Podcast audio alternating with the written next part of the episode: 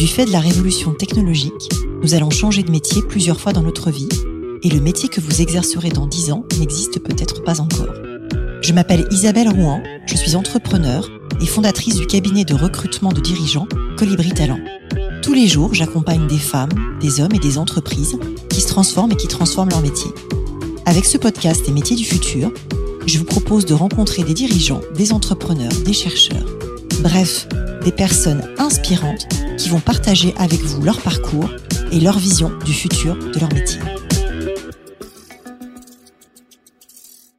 Bonjour à toutes et tous et bienvenue dans le podcast Les métiers du futur. Aujourd'hui, j'ai le plaisir de recevoir Emmanuel Joseph Dailly. Alors, il se trouve qu'Emmanuel et moi, on se tutoie dans la vraie vie, donc je vais bien entendu garder cette habitude pour l'enregistrement de ce podcast. Emmanuel, tu as un parcours aux multiples facettes, puisqu'au départ, tu es chercheuse, tu es anthropologue de formation, tu as enseigné aux États-Unis et travaillé au Proche-Orient, avant de rejoindre le monde du conseil et de l'accompagnement managérial il y a maintenant 13 ans. Tu diriges aujourd'hui le lab de recherche et de prospective du cabinet Juliette Sterwen. Tes travaux tournent essentiellement autour des compétences comportementales et de la transformation des organisations et du travail. Tu t'intéresses particulièrement aux neurosciences appliquées au monde de l'entreprise. Tu es aussi conférencière, enseignante dans le supérieur et tu publies régulièrement des articles dans la prestigieuse Harvard Business Review. Tu es la co-auteur de deux livres intitulés Développer l'engagement de vos collaborateurs et les talents cachés de votre cerveau au travail. C'est un parcours impressionnant et je suis très heureuse de te recevoir aujourd'hui dans le podcast. Bonjour Emmanuel. Bonjour Isabelle, je te remercie. Après cette présentation, la première question que j'ai envie de te poser, c'est quel est le moteur qui t'a amené en fait à passer de la recherche au monde du conseil et à t'intéresser plus particulièrement au développement des compétences en entreprise? Alors c'est le hasard des rencontres, le passage de la recherche au monde du conseil. Et puis j'ai jamais vraiment abandonné la recherche. Euh, de toute façon, j'ai toujours gardé ça en moi, euh, via l'écriture notamment. J'ai toujours écrit depuis toute petite. Je voulais relier ces deux mondes. Je voulais relier le monde de la recherche et le monde de l'entreprise qui se regardent souvent avec défiance, qui se connaissent peu et qui ont beaucoup à apprendre l'un de l'autre, puisque euh, l'entreprise est sur un temps court, alors que la recherche est sur un temps long. Et le mélange de ces temporalités fait quelque chose euh, d'assez étincelant et d'assez puissant. Donc j'avais ce souhait-là. Et plus particulièrement, ton domaine de recherche, c'est l'anthropologie. C'est quoi le lien entre anthropologie et entreprise? Et puis, est-ce que tu peux nous définir ce qu'est l'anthropologie pour euh, ceux qui sont peut-être pas familiers de ce domaine des sciences humaines? Oui, alors l'anthropologie, c'est le mélange entre euh, anthropos, qui est euh, humain en grec, et logos, qui est l'étude. Donc l'anthropologie, c'est l'étude de l'humain. Donc finalement, je me suis pas tellement éloignée de l'anthropologie quand je travaille sur le développement de la compétence. Parce que les entreprises sont faites d'êtres humains compétents, en fait, concrètement. Exactement, et puis surtout de société, de communauté, de collectif. Et l'anthropologie, c'est vraiment ça, c'est regarder, c'est la science qui étudie le comportement de l'humain, la manière dont l'humain se met en société, se met en groupe, les rites, les rituels qui font communauté, qui font société. Donc euh, finalement, l'entreprise est un terrain d'observation incroyable pour l'anthropologue. C'est le terrain idéal. Et surtout, euh, le monde de demain aura tout à gagner à se faire accompagner par de l'anthropologie et par des anthropologues, puisque ce regard-là est essentiel pour euh, ce qui se joue. De quelle façon, en fait, il est essentiel? C'est quoi les rites et les rituels en entreprise qui changent dans le monde de demain? Dans le monde de demain, il va y avoir une transformation, euh, notamment due euh, à la technologie euh, que tu connais bien, mais aussi à tout l'apport des neurosciences dans le monde du travail, à ce qui se transforme et ce qui se bouleverse avec la crise, au processus de résilience. Donc, on va faire société d'une nouvelle manière. De quelle façon, du coup, est-ce que tu peux peut-être revenir sur ce que sont les neurosciences, parce que c'est lié au cerveau, mais dans le détail pour nos auditeurs, est-ce que tu peux expliquer ce que c'est et du coup, concrètement, ce que ça change sur peut-être les fonctions de l'entreprise et les collaborateurs? Les managers, les dirigeants. Alors, les neurosciences, de manière assez simple, c'est la compréhension euh, de nos grandes fonctions cérébrales, c'est-à-dire la compréhension de la manière dont fonctionne notre cerveau, à la fois pour euh, la prise de décision, pour euh, tout ce qui est gestion émotionnelle, mais aussi pour ce qui est nos moteurs et tout ce qui va concerner l'engagement. On va utiliser les neurosciences aussi pour comprendre mieux l'intelligence collective et la manière de mettre en place une intelligence de groupe, mais aussi une intelligence de soi, une intelligence de l'autre. Donc les grandes fonctions cérébrales et leur compréhension vont nous aider à mieux comprendre l'humain, d'une part, et donc du coup à mieux cohabiter avec la machine de main et avec euh, les robots et l'intelligence artificielle. Donc c'est déjà un premier très grand pas. Et puis surtout à développer des compétences comportementales puissantes qui vont permettre davantage de performance en entreprise, puisque se connaître mieux soi-même, ça permet aussi d'accompagner mieux les autres. Tu parles de collaboration homme-machine et d'intelligence artificielle. Comment est-ce que les neurosciences influent là-dessus très concrètement et est-ce que c'est euh, démocratisé? Parce que tu en parles d'un point de vue recherche et que tu diriges un lab, mais est-ce que du coup, dans le quotidien euh, des managers et des dirigeants d'entreprise, aujourd'hui, c'est quelque chose qui est euh, connu et appliqué ou est-ce que c'est à horizon 5-10 ans en fait? C'est quoi la bonne temporalité? Je pense que ça se démocratise de plus en plus, notamment grâce à la presse et aux médias qui font rarement une semaine sans une couverture sur les neurosciences. Il y a énormément de publications sur les neurosciences également, d'ouvrages. Néanmoins, ça tarde encore à être démocratisé au point que chacun en entreprise ait une connaissance de son cerveau euh, minimale. On connaît euh, des mythes, souvent des mythes assez fondateurs sur le cerveau. Souvent, on parle de cerveau droit, de cerveau gauche. Parfois, on parle de trois cerveaux. Euh, ah, c'est quoi le troisième cerveau? L'intestin, l'estomac. On va parler de différentes choses sans forcément connaître de manière rigoureuse les grandes fonctions cérébrales, la manière dont on pourrait s'appuyer finalement sur notre énorme potentiel cérébral pour, pour avancer. Mais ça va se faire, ça va se faire de plus en plus. L'intelligence artificielle va certainement nous pousser aussi euh, là-dedans à se connaître mieux soi-même. Donc ça arrive. Très concrètement, qu'est-ce que les neurosciences et l'arrivée de l'intelligence artificielle changent au quotidien du manager dans l'entreprise? Est-ce que ça a un impact? Alors les neurosciences, c'est quelque chose qui existe depuis un moment. Il y a eu une recherche exponentielle euh, sur le sujet ces dernières années, mais c'est quelque chose qui est ancien, qui se développe de plus en plus. La bonne intégration des neurosciences pour le manager, c'est-à-dire dans sa fonction managériale, et je vais plus parler de leadership que de manager, ça va avoir un impact euh, décisif, hein, puisqu'on ne peut pas prétendre avoir du leadership, de l'influence ou manager une équipe sans d'abord avoir une compréhension de soi et savoir se manager soi-même. Donc l'intelligence de soi, c'est un préalable à l'intelligence de l'autre et encore plus à l'intelligence du collectif. Et ça, les neurosciences nous apportent énormément d'éléments de compréhension de nous-mêmes, sur nos modes de fonctionnement, sur euh, notre refus du changement. Si quand on dit au cerveau qu'il va y avoir un changement, le cerveau voit rouge pour plein de raisons, parce qu'il cherche à s'économiser, parce qu'il cherche à se mettre en mode automatique, parce que c'est un organe qui consomme énormément. Donc, comme il consomme énormément, il est paresseux. Il cherche à s'économiser dans la journée pour garder de l'énergie. C'est ça qui pourrait expliquer de temps en temps les blocages du changement, ou en tout cas le fait que tout le monde n'y aille pas à fond et qu'il y en ait parfois qui, dans une entreprise ou une organisation qui doit évoluer, euh, certains y aillent reculons. En fait, c'est notre cerveau qui nous manipule. Absolument. Le cerveau comporte plein d'archaïsmes il comporte plein d'éléments qui ne sont plus forcément utiles aujourd'hui dans la configuration actuelle et qui datent du temps où euh, une émotion négative allait, par exemple, être prise en compte de manière prépondérante par le cerveau. Une émotion négative est davantage prise en compte par notre cerveau qu'une émotion positive. Pourquoi? Parce qu'à l'époque où on chassait le mammouth, la peur devait nous alerter et donc on devait fuir beaucoup plus rapidement. Donc la peur était un signal, un signal très important. c'était un signal de survie. Donc du coup, c'est pour ça qu'il passe avant, entre guillemets, mais encore maintenant. Exactement. Et ça, ça reste un archaïsme, puisqu'on n'aurait plus besoin de ça maintenant. On préférerait que la joie nous imprègne plus que la tristesse, par exemple, ou que la peur. Et pourtant, l'émotion négative garde encore une empreinte prépondérante sur notre cerveau. Et ça, c'est un archaïsme. Et du coup, la peur du changement, en fait, peut expliquer les points de blocage sur le cerveau euh, du leader, du dirigeant, du manager et derrière du collaborateur. C'est ça que tu es en train de dire Absolument. Et le changement, que le cerveau soit effrayé par le changement, c'est quelque chose de biologique. C'est-à-dire que il cherche à s'économiser, il est paresseux. Le changement introduit aussi une fatigue mentale, c'est-à-dire que quand on doit changer, non seulement on quitte une habitude, mais on en crée une nouvelle. Et souvent dans l'entreprise, on n'a pas ces deux temporalités, on le fait en même temps. On te dit, ben, remplace cette habitude par une autre habitude.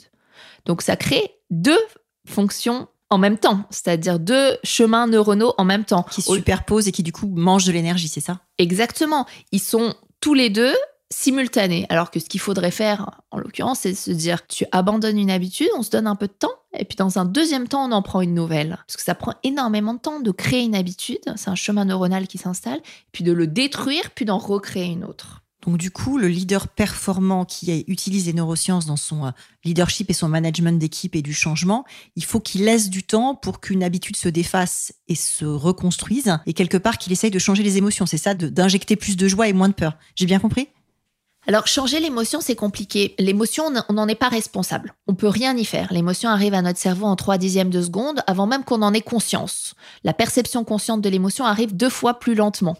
En gros, quand elle arrive, on peut rien y faire. Néanmoins, on a une responsabilité sur la pensée qu'elle génère derrière et surtout sur l'action qu'elle transforme derrière. C'est-à-dire qu'on est sur un chemin émotion, pensée, action. L'émotion, on peut rien y faire, on ne la contrôle pas. En revanche, on peut avoir un regard, une capacité à faire évoluer la pensée qui vient derrière l'émotion. Donc changer l'émotion, le manager ne pourra pas le faire. En revanche, il peut évidemment insuffler des émotions positives. C'est de remplacer les émotions négatives par des émotions positives. Euh, même si, en tant qu'adulte, nos émotions se juxtaposent. En tant qu'adulte, on peut être en colère, agacé et triste à la fois. Un enfant, lui, va avoir les émotions au fur et à mesure. Euh, ce qui est assez intéressant quand on regarde ces processus-là. Nous, adultes, on mélange nos émotions. Donc, le leader va essayer d'insuffler effectivement des émotions positives et ça peut être son rôle, ça va être un rôle intéressant. Et de prendre en considération les freins biologiques au changement et puis aussi les pièges de notre cerveau qu'on appelle les biais, les biais cognitifs qui nous induisent en erreur. Ça va être des processus euh, pour lesquels les neurosciences vont beaucoup nous aider. Tout ça me fait penser à un nouveau métier qui pourrait être celui du neuromanager ou du neuroleader, on va, on va l'appeler de ces deux façons. Qu'est-ce que ça t'inspire? Je trouve que c'est un concept très intéressant parce que ça serait tellement dommage de se priver demain de toute la connaissance que les neurosciences nous apportent ça serait euh, passer à côté de quelque chose euh, de tellement précieux pour le monde de l'entreprise.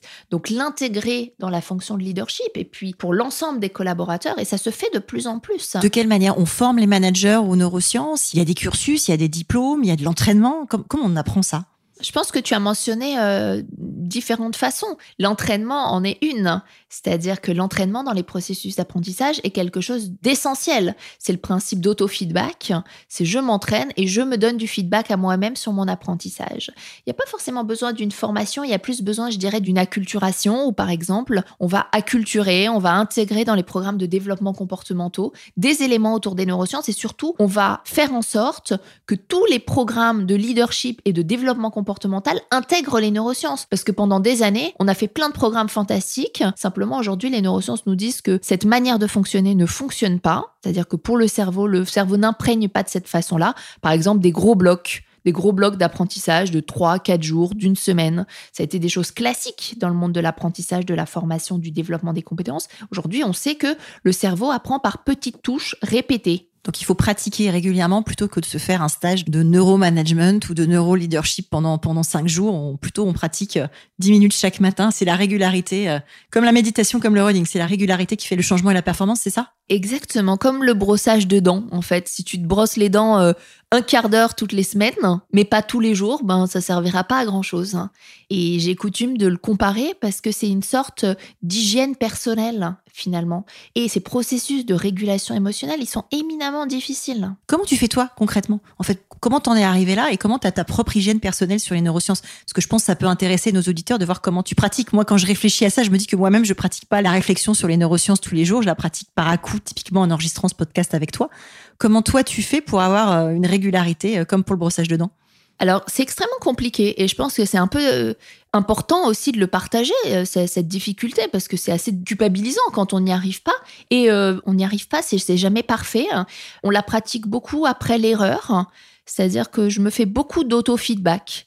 Beaucoup d'auto-feedback, je reviens énormément sur mes erreurs, j'analyse beaucoup mes erreurs, je me fais beaucoup d'auto-coaching aussi, je me fixe des petits objectifs que j'essaye d'atteindre pour m'insuffler de la satisfaction et de la fierté euh, un peu tous les jours, et pour aussi la verbaliser et être consciente de ces satisfactions et de ces fiertés et aussi de les partager autour de moi. Du coup, en analysant ces erreurs, d'essayer de se fixer ce qu'on peut mieux faire la fois d'après, parce que l'erreur va revenir, parce qu'on est sur des processus euh, très complexes, sur euh, le rapport à l'autre, le rapport à soi, mais peut-être que la fois d'après, elle reviendra de manière un petit peu diminuée ou un petit peu ajustée. Et c'est ainsi que moi, en tout cas, j'arrive à progresser. Donc, ce que tu fais, toi, c'est une stratégie des petits pas en te fixant euh, et des objectifs euh, court terme atteignables et des gratifications, entre guillemets, quand tu fais bien ou un retour d'expérience quand tu fais ce que tu considères être une erreur. Mais tu as la discipline de le faire pour toi-même régulièrement. Comment ça se passe quand on n'a pas cette discipline-là? Il y a des coachs en neurosciences qui coachent les leaders, on peut se faire accompagner. Euh. Alors, il y a des coachs en tout aujourd'hui, hein, mais... il y a peut-être même plus de coachs que de coachés finalement. Voilà, mais je crois que les neurosciences il faut certaines bases, c'est-à-dire il faut comprendre de manière intellectuelle les choses. Et l'intellect et le cognitif euh, sont un préalable. Mais il y a aussi la partie émotionnelle, c'est-à-dire qu'à un moment, il faut avoir un certain déclic pour changer une habitude, pour changer un comportement. Il faut avoir non seulement envie de le faire, il faut rentrer dans un processus de volonté. Et la volonté, c'est pas quelque chose de linéaire. On a des allers-retours de volonté. Typiquement, on s'inscrit au sport et puis au mois de novembre, il commence à pleuvoir et euh, on doit ressortir de chez soi. On se dit, je vais arriver à 21h. Euh, puis ça se trouve, ça va pas être ma prof, ça va être une autre. et puis bon, bah, on laisse passer un cours. Et là, c'est le début de la fin. C'est comme quand on apprend à jouer au violon ou quand on apprend euh, le grec ancien. C'est la rupture dans le processus de volonté qui va entraîner une faille, une faille potentielle dans le système. Donc la volonté, c'est quelque chose qui se travaille aussi dans la persévérance, qui n'est pas identique pour tout. On peut avoir beaucoup de volonté pour quelque chose, pour courir par exemple, et beaucoup moins pour d'autres euh, domaines. Je confirme que personnellement, j'ai plus de volonté pour faire mon piano tous les jours que pour aller courir quotidiennement ou hebdomadairement. Voilà, et puis on a parfois de la conjoncture externe aussi qui arrive à nous freiner parce qu'on a des failles de volonté. Donc euh, la météo peut parfois nous freiner euh, pour aller courir, par exemple. Mais euh, dans ce processus du coup de développement personnel, l'idée est d'avoir une régularité et sans culpabilité, c'est-à-dire que ça va pas être permanent, ça va pas être tous les jours, mais une acculturation progressive et il y a beaucoup de choses qui peuvent nous acculturer, que ce soit des podcasts, des journaux, des livres, nous acculturer au principe avec des petits exercices de neurosciences et je crois beaucoup à ce que tu mentionnais à savoir la gratification, c'est-à-dire conscientiser les plaisirs il y avait un livre de Florence Servan-Schreiber qui s'appelait Trois kiffs par jour. Oui, je, me, euh, rappelle celui-là. Le principe est formidable, c'est-à-dire euh, pouvoir nommer à la fin de la journée trois choses qui nous ont fait plaisir. Donc tu notes sur un petit carnet tous les soirs, entre guillemets, tes trois kiffs de la journée. Alors, une des bonnes pratiques des neurosciences serait de les nommer, euh, enfin de les écrire, hein, parce que l'écriture a beaucoup de vertus, et l'écriture à la main, je le précise, qui est différente de l'écriture sur ordinateur. Moi, je le fais pas, je l'écris pas, mais j'en parle. je les énonce à haute voix si on revient au, au neuromanager ou au neuroleader, en fait, et à peut-être ce nouveau métier, qu'est-ce que tu penses qu'il sera nécessaire ou qu'il est nécessaire d'avoir comme compétence pour réussir dans ce rôle-là qui est, euh, on va dire, complémentaire au rôle du dirigeant ou du leader euh, actuel? Qu'est-ce qu'il faut développer comme compétence? On a vu les pratiques qu'il fallait développer, mais est-ce qu'il y a des compétences particulières à aller chercher à acquérir? Alors, il y a une compétence essentielle qui est la neuroplasticité. La neuroplasticité, c'est la capacité à l'agilité mentale, à la curiosité, à sortir du cadre. Ça va aller de pair avec ce que moi j'appelle euh, l'impertinence raisonnée ou élégante, qui est une compétence que j'aime beaucoup parce que euh, c'est une compétence dont on parle peu euh, et pourtant dont on a incroyablement besoin dans le monde de l'entreprise. Ça rejoint l'esprit critique d'une certaine façon. Et cette plasticité, c'est pas seulement de la performance, c'est aussi une capacité à désapprendre ce qu'on a appris, une capacité à revenir en arrière, une capacité aussi à s'excuser. Je crois que ça fait partie euh, des compétences que le leader euh, devra apprendre demain.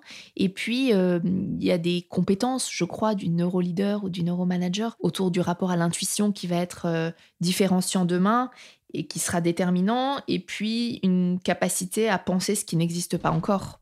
D'accord. Mais du coup, effectivement, on parlait de neuro-impertinence. Moi, le concept me chatouille. Tu vois aujourd'hui dans le quotidien des entreprises que tu accompagnes avec le lab, la neuro-impertinence être euh, promue euh, ou est-ce qu'elle est simplement tolérée? Parce qu'en général, quand on est euh, en impertinence un tout petit peu raisonnée en entreprise, ça peut passer une fois. Ça passe rarement trois fois ou quatre fois dans les cultures, on va dire, latines. Dans les cultures anglo-saxonnes où il y a un droit à l'erreur, c'est peut-être un peu différent. En tout cas, moi, c'est la conception que j'en ai ou la vision que j'en ai. Qu'est-ce que toi, tu vois au quotidien dans, les, dans tes clients et les clients de Juliette Stierwen est-ce qu'on a le droit d'être impertinent de manière raisonnée? Alors, euh, je pense que c'est quelque chose qui sera à développer. C'est encore quelque chose de timide, hein. cette impertinence élégante. Et je rajoute vraiment euh, l'idée d'élégance derrière l'impertinence. Pour être entendue, l'impertinence ne peut être qu'élégante. Sinon, elle n'est qu'arrogance ou insolence. Et là, elle n'est pas entendue et elle casse le rapport à l'autre, donc ça ne fonctionne plus. Mais quand elle a cette élégance, quand elle a cette raison, elle arrive à bousculer le système, elle arrive à tordre le système sans le casser. Hein. Et là, elle a une vraie puissance et elle devient disruptive, elle devient innovante. Alors, si elle existe aujourd'hui, euh, très peu forcément, mais elle existe. Il y a des bulles d'existence dans les entreprises, même dans les très gros groupes. Et c'est à chacun de savoir se trouver cette bulle-là, en tout cas. Après, j'aspire à aider les entreprises à la généraliser davantage, à voir leur intérêt dans cette généralisation. Et ça passe par quelque chose de très systémique et très holistique, puisque ça commence au recrutement et ça commence même à la demande qu'on fait au cabinet de chasse, voire au choix finalement de la chasseuse ou du chasseur. Alors c'est gentil parce qu'effectivement tu me renvoies la balle et je crois que Colibri Talent est aujourd'hui, même si moi je l'ai pas conçu comme ça, perçu comme un cabinet atypique pour profil atypique. Et c'est vrai que dans les discussions que je peux moi avoir avec mes clients, c'est souvent des briefs pour des profils un peu hybrides, des moves sectoriels et surtout une recherche de savoir-être de certains types de comportements qu'on va aller euh, sourcer à l'extérieur pour amener du sang neuf. Après tout le défi, en tout cas moi c'est ce que je vois au cabinet, c'est qu'il faut que les greffes prennent. Et c'est là où ça demande peut-être beaucoup plus, euh, beaucoup d'énergie et beaucoup de beaucoup de conviction. Le principe de la grève, j'aime beaucoup cette métaphore parce que c'est tout à fait ça. C'est-à-dire que l'impertinent élégant et raisonné, il doit savoir s'intégrer. Et c'est là que va venir son élégance. Et c'est là qu'on va tester aussi son agilité. Et du coup, l'élégance, c'est quoi? C'est de pas mettre en porte-à-faux la personne auprès de qui on est en impertinence raisonnée, de choisir le bon moment, de le faire, euh, entre guillemets, dans un cadre juste en tête à tête. Euh, à quoi tu penses très concrètement pour garder de l'élégance dans l'impertinence? Tu soulignes des points importants. Tu soulignes le regard de l'autre, hein, qui est l'aspect social. C'est difficile d'accepter l'impertinence en collectif. On le vit tous aussi euh, à titre personnel. Ça peut être euh, complexe d'accepter euh, une parole impertinente quand on est entouré d'autres personnes. C'est plus facile en privé. Et puis, il y a une temporalité dans l'impertinence aussi. Le moment où l'autre est capable de le recevoir. Et puis surtout, c'est une culture de l'impertinence. C'est-à-dire que l'impertinence seule, dans une culture qui n'est pas impertinente, ça va pas fonctionner. On peut pas espérer que l'impertinent va polliniser autour de lui hein, dans une culture où ça n'existe pas, parce qu'au contraire, il va être utilisé comme un fusible et il va en souffrir et on va pas utiliser son plein potentiel. Tu as abordé aussi une autre notion qui est la notion d'engagement et d'engagement auprès de l'entreprise ou de l'organisation. Je sais que tu as publié là-dessus. Est-ce que tu peux nous en dire euh, un peu plus et quels sont les enjeux que ça peut avoir pour euh, aujourd'hui euh, les collaborateurs, les managers et bien sûr les dirigeants, les leaders? L'engagement, c'est une notion euh, essentielle parce qu'il y a l'engagement d'hier et puis il y aura l'engagement de demain au regard de la crise aussi. La crise a changé la donne en matière d'engagement. On va plus parler demain de poly-engagement, d'engagement multiple. Les gens ont des aspirations qui ont évolué euh, avec cette crise, une manière de travailler qui a évolué aussi. Donc l'engagement va avoir une nouvelle euh, peau, une nouvelle forme, et en pleine mutation actuellement. L'engagement, c'est un concept qui est très différent de la motivation, et souvent on les confond. Dans le cerveau, c'est un petit peu au même endroit que ça se passe, néanmoins en entreprise, l'engagement, c'est être relié à un groupe, à une marque, à une équipe, alors que la motivation, c'est un moteur, un moteur qui nous est propre. La motivation est personnelle, là où l'engagement est quelque part un alignement en fait entre la mission de l'entreprise, la mission de l'équipe et sa mission à soi, c'est ça? Exactement. Il y a une notion de destin commun dans l'engagement.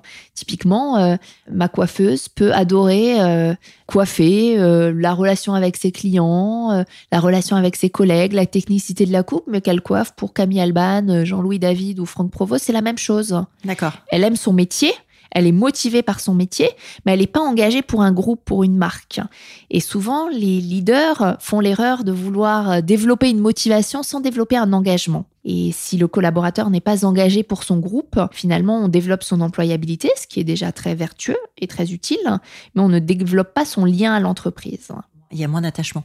J'ai en tête un chiffre de l'étude Gallup qui, moi, m'avait fait froid dans le dos à l'époque.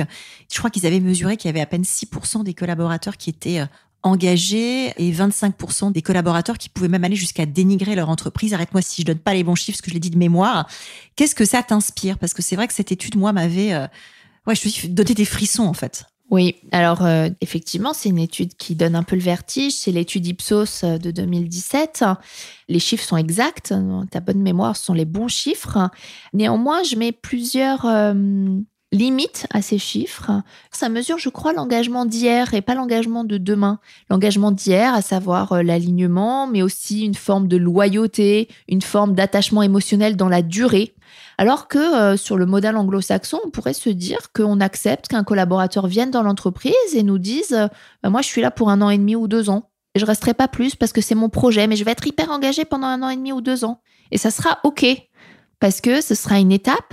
Et on pourrait aussi envisager, et en France, on a beaucoup de mal à le faire, alors que les anglo-saxons, encore une fois, le font très bien déjà depuis longtemps, c'est de prolonger l'engagement en dehors de l'entreprise. C'est ça que tu appelles le polyengagement, en fait? Alors, ça serait une forme de polyengagement, mais le polyengagement, ça peut être aussi une forme de slashing, de se dire qu'il n'y a pas que le CDI à temps plein qui existe, mais qu'on peut être extrêmement engagé pour quelque chose en ayant des engagements multiples au sein de sa semaine, qui s'alimentent les uns les autres, qui créent des frontières entre les différentes activités, ce qui enrichit à la fois chaque entité dans laquelle on travaille, et puis des réseaux croisés.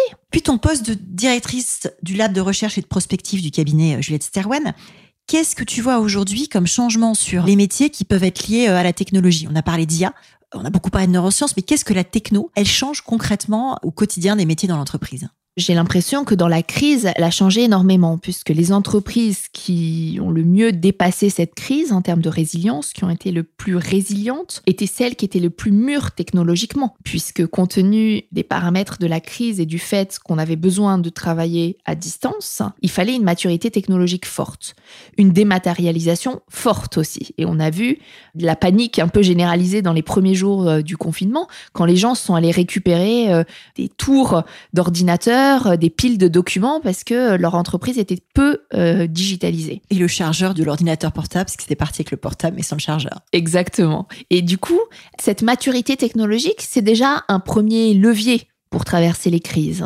Se dire, c'est même plus un avantage concurrentiel, c'est quelque chose de sine qua non.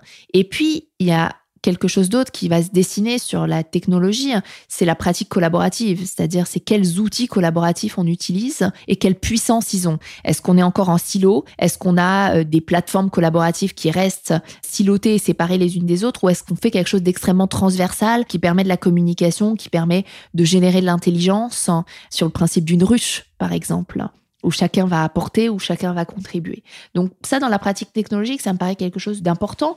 Et puis, il y a tout ce que la technologie va permettre aussi hein, en gain de temps, en avancée, et puis tout ce qu'elle va pas permettre hein, ces prochaines semaines et ces prochains mois en termes de liens. Et comment on va réussir à transformer ça pour euh, lui donner finalement euh, ces lettres de noblesse encore plus, c'est-à-dire euh, la revêtir de possibilités de créer du lien davantage en créant du lien sans se voir ou en créant du lien Parce qu'en fait, il y, a les deux aspects. Il y a la façon de transversaliser l'information et la collaboration, mais on se rend aussi bien compte, alors après, c'est peut-être aussi un de mes propres biais, mais on se rend aussi bien compte qu'il y a une certaine limite dans le fait de ne communiquer qu'à travers des écrans, non? Alors, il y a écran avec caméra et écran sans caméra. Déjà, en termes de neurosciences, c'est extrêmement différent. La caméra pallie un petit peu à tout ce que va euh, coûter cette distance, à savoir que cette distance nous coûte beaucoup. Elle nous coûte parce qu'on ne se voit pas, et que la vue est le sens prioritaire pour capter l'information et pour prendre des décisions. C'est-à-dire qu'en se regardant, on capte des milliers et des milliers de micro-signaux sur l'autre qui vont nous permettre de prendre des décisions. C'est pour ça que je préfère enregistrer les podcasts en face à face plutôt qu'à distance. Et je ne te comprends que trop bien. Tu as un parcours très éclectique. Après l'anthropologie, tu t'es formé à la finance à HEC, tu as fait un passage à l'IHEDN, l'Institut des hautes études de défense nationale. Tu es également euh, titulaire d'un master en gestion du développement et de l'aide humanitaire. Qu'est-ce qui engendre chez toi cette soif d'apprendre sans cesse? Je crois que j'ai pas le choix, en fait. je crois que c'est pas un choix. Je pense que je suis née comme ça. Et la chance que j'ai eue euh, a été euh, d'avoir des parents qui ont su nourrir ça chez moi mais c'est un non-choix. Alors, euh, tu es obligée d'être curieuse en fait. Oui, et je me freine même, c'est-à-dire que j'apprends à renoncer. J'apprends le renoncement parce qu'on peut pas tout faire, parce que euh, il faut faire des choix, il faut savoir se recentrer sur euh, les choses. Mais j'aime le principe de lien, j'aime le principe d'esprit arborescent. Je peux faire des liens dans tout. Je vais voir une expo et je vais faire un lien avec la prochaine proposition commerciale que je suis en train d'écrire. Euh, je vais écrire un livre et puis je vais faire un lien avec un film que j'ai vu, combien même les sujets sont extrêmement différents parce que pour moi, tout est système. Oui, t'as pas une pensée linéaire en fait. J'ai pas une pensée linéaire. J'ai pas l'impression que ce soit le mode de pensée, on va dire, euh, majoritaire euh, aujourd'hui. Est-ce que ça peut engendrer des biais? Parce qu'on a parlé tout à l'heure des biais cognitifs et finalement, on n'a pas creusé cet aspect-là. Qu'est-ce que tu penses des biais? Est-ce que les modes de pensée arborescentes, ils sont vertueux vis-à-vis des biais ou moins vertueux euh, Ou ça n'a peut-être aucun rapport hein? Alors, je ne saurais pas répondre à cette question en lien avec la pensée arborescente, où il faudrait que j'y réfléchisse un petit peu. Les biais, c'est quelque chose d'assez fascinant. Il faudrait qu'on forme aux biais en entreprise. Hein. C'est-à-dire que là, pour le coup, je crois au pouvoir de la formation sur les biais, parce que ça va être déterminant, notamment pour l'IA demain. Alors je te rejoins tout à fait. Et là, pour le coup, je vais partager une anecdote parce que moi, j'ai eu la chance d'être formée au biais en termes de recrutement quand j'étais collaboratrice chez Facebook. Et du coup, j'ai envie de partager ça avec les auditeurs. Concrètement, quand on travaille dans un GAFA, en tout cas chez Facebook, on ne peut pas faire passer d'entretien d'embauche à un collaborateur avant d'avoir été euh, formé à ses propres biais cognitifs. En gros, on vous fait voir des associations, euh, on vous fait voir, je sais pas, un millier d'images en 30 minutes et on vous demande à chaque fois entre deux images de euh, cliquer à droite ou à gauche sur celle que vous préférez. Au bout des 30 minutes, en fait, on vous dit, bah, vous êtes biaisé sur tel et tel et tel et tel type de profil sur lequel vous allez avoir tendance à peut-être avoir un biais soit positif, soit négatif. Et moi qui étais convaincue, entre guillemets, d'être tout à fait euh, non biaisé, euh, hyper objectif. Ça m'a permis de toucher du doigt ça. Et c'est vrai que c'est quelque chose que je j'essaye de garder dans ma pratique de recrutement euh, aujourd'hui. J'ai découvert aussi qu'il y avait un test sur les biais qui était fait à Harvard avec une recherche qui est accessible à tous et je me force moi à me former, en tout cas à refaire le test une fois tous les 15 jours pour me remettre dans le crâne que si des biais j'en ai encore.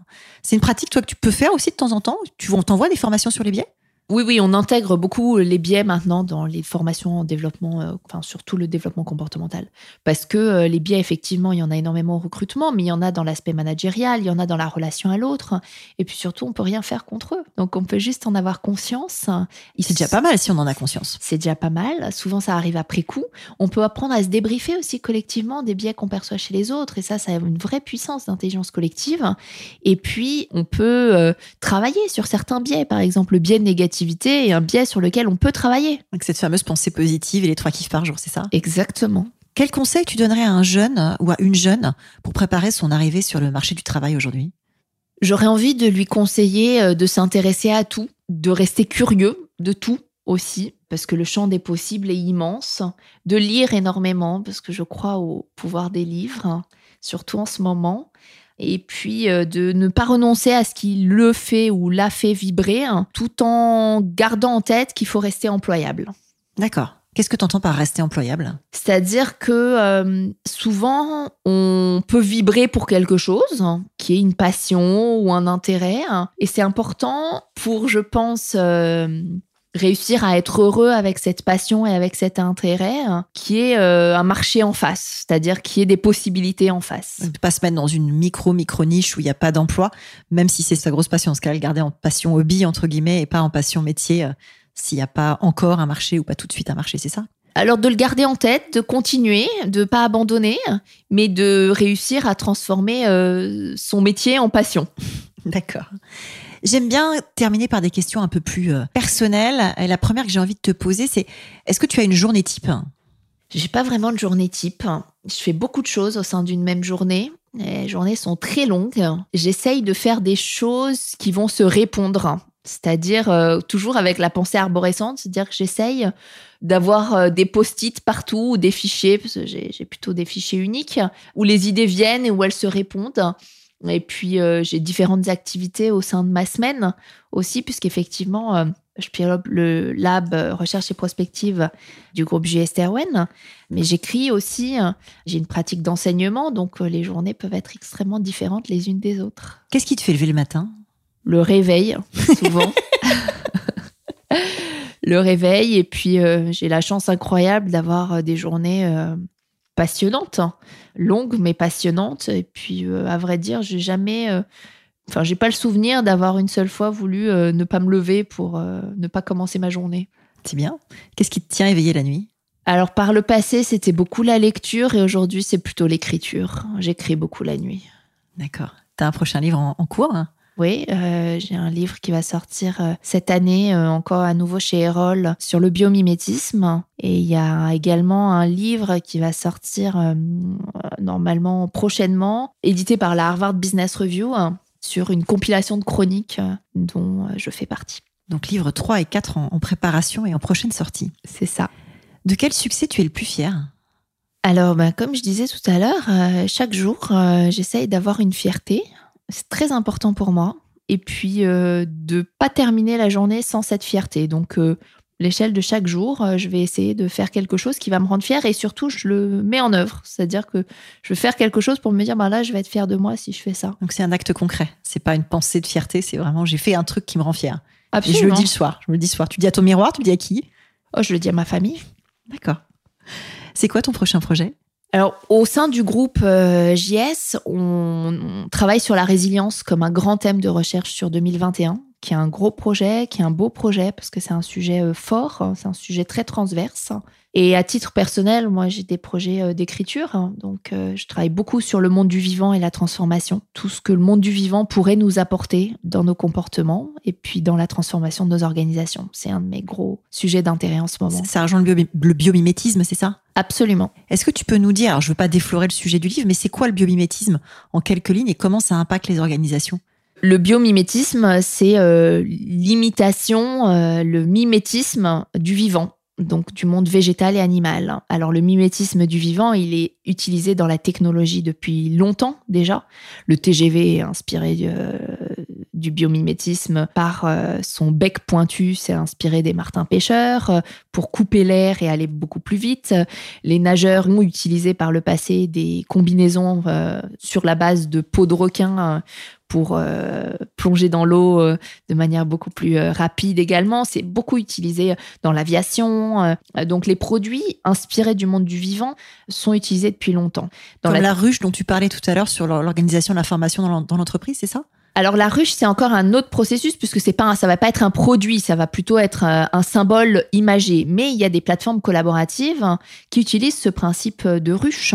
Et j'en ai rencontré et j'en ferai témoigner certaines dans le livre des grosses entreprises qui euh, imitent ces principes de la nature. Mais là, on est plus sur des processus euh, collaboratif en quelque sorte. Mais en termes de produits, il y a énormément de produits qui sont inspirés euh, du vivant. Et puis en termes de pratique aussi. Typiquement, euh, le vivant a un principe qu'on appelle le principe de modularité avec des portes coupe-feu pour éviter de contaminer toute une forêt, par exemple. Euh, la tech utilise ça depuis très longtemps pour éviter les crashs généralisés. Donc la modularité en coupant finalement les réseaux pour que tout ne soit pas infecté d'un coup. En termes de résilience, c'est la même chose. On, pourrait s'inspirer énormément du monde du vivant pour être plus résilient euh, dans nos organisations. Alors tu lis beaucoup. Est-ce que tu as un livre ou peut-être sinon un podcast, une émission, euh, un contenu en tout cas que tu recommanderais à nos auditeurs qui s'intéressent au futur des métiers? Je sens que choisir c'est renoncer, tu vas m'en donner 50. Hein. Choisir c'est extrêmement compliqué. Alors, j'aime beaucoup les podcasts. Pourquoi? Parce que les podcasts, on peut les écouter en faisant d'autres choses aussi qui sont en mode automatique. Donc, euh, en faisant la vaisselle, ça marche. En faisant ses courses, pour moi, ça marche pas parce que ça demande trop de réflexion. Mais euh, j'écoute beaucoup de podcasts, notamment en marchant. Et euh, il y a plein de podcasts qui sont chouettes sur le sujet. J'aime beaucoup le podcast Future of Work de Booster sur le futur des métiers. Le podcast de Vincent Lebuntel. Absolument. Je trouve très riche et très varié sur l'aspect IA et RH. Et puis, euh, j'aurais envie de recommander aussi la lecture de Cerveau et Psycho, que je trouve euh, un magazine formidable pour mieux comprendre les principes du cerveau. Et aussi le livre euh, Le vivant comme modèle de Gauthier Chapelle, parce que je pense qu'on ne peut pas faire abstraction du vivant dans la crise qu'on vit pour mieux comprendre le futur dans lequel on est. Puis peut-être une petite mention spéciale sur Femmes puissantes de Léa Salamé, parce que le futur des métiers sans les femmes, ça serait beaucoup moins drôle. On est d'accord. Si nos auditeurs veulent te contacter, euh, est-ce qu'il y a un moyen privilégié euh, LinkedIn, le mail, les réseaux sociaux euh? LinkedIn marche bien généralement. Je réponds toujours. Super. Eh ben, on est chanceux. Merci Emmanuel d'avoir pris le temps de témoigner dans ce podcast. C'était un plaisir de te recevoir. Un grand merci à toi Isabelle. C'était un moment très agréable ensemble. Merci. À bientôt. À bientôt. Merci d'avoir écouté cet épisode des métiers du futur jusqu'au bout. Si vous avez aimé cette discussion, je vous encourage à noter le podcast sur vos différentes plateformes d'écoute et à le commenter, en particulier sur Apple Podcast. Cela nous aide grandement à progresser en termes d'audience. N'hésitez pas à me faire part de vos commentaires ou à me suggérer de nouveaux invités en me contactant par mail ou via LinkedIn. Prenez soin de vous et à très bientôt.